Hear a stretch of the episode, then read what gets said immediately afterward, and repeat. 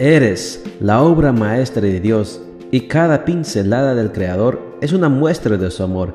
Presentamos la lectura devocional para damas, Pinceladas del Amor Divino, escrito por Erna Alvarado Poblete en la voz de Ruth Vargas desde Estados Unidos para todo el mundo de habla hispana. Muy buenos días, querida amiga. El Señor te bendiga y te guarde. Hoy es viernes 5 de noviembre. El título de la matutina para hoy es Los niños sin Cristo. Nuestro versículo de memoria lo encontramos en Hechos 16:31 y nos dice, Cree en el Señor Jesús y obtendrás la salvación tú y tu familia. En general, todos los padres consideramos que es nuestro deber proveer para la alimentación, el abrigo y la educación de nuestros hijos, pero son pocos los que piensan lo mismo en relación a la provisión de recursos espirituales. ¿No es acaso nuestra responsabilidad proveer a nuestros niños una educación religiosa que les permita saber quién es Cristo y desarrollar una relación personal con Él?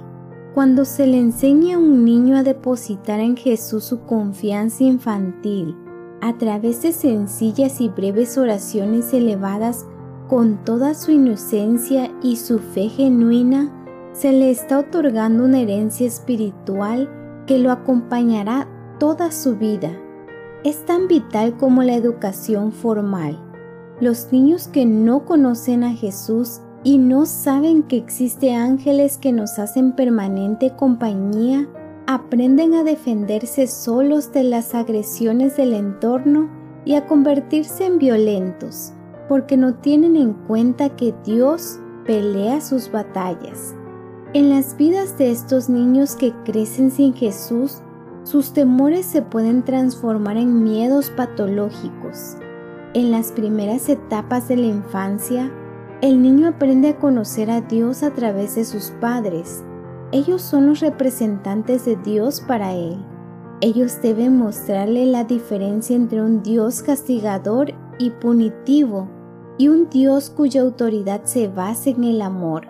Entrada la adolescencia, el concepto de Dios se amplía y si el adolescente ha tenido una buena dirección en su infancia, lo verá como su mejor amigo y deseará incluirlo en todas sus actividades. La educación secular hace hincapié en la preparación para esta vida. Sin duda, es importante y valiosa.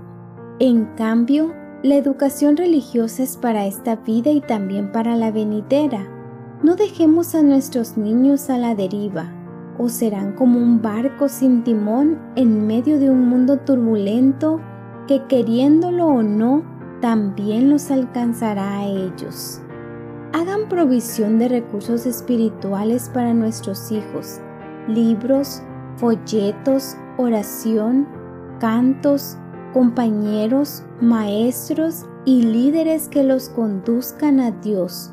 Los ritos y la liturgia tienen su lugar en la educación espiritual de los niños, pero lo más importante es ejemplificar el carácter de Dios frente a ellos.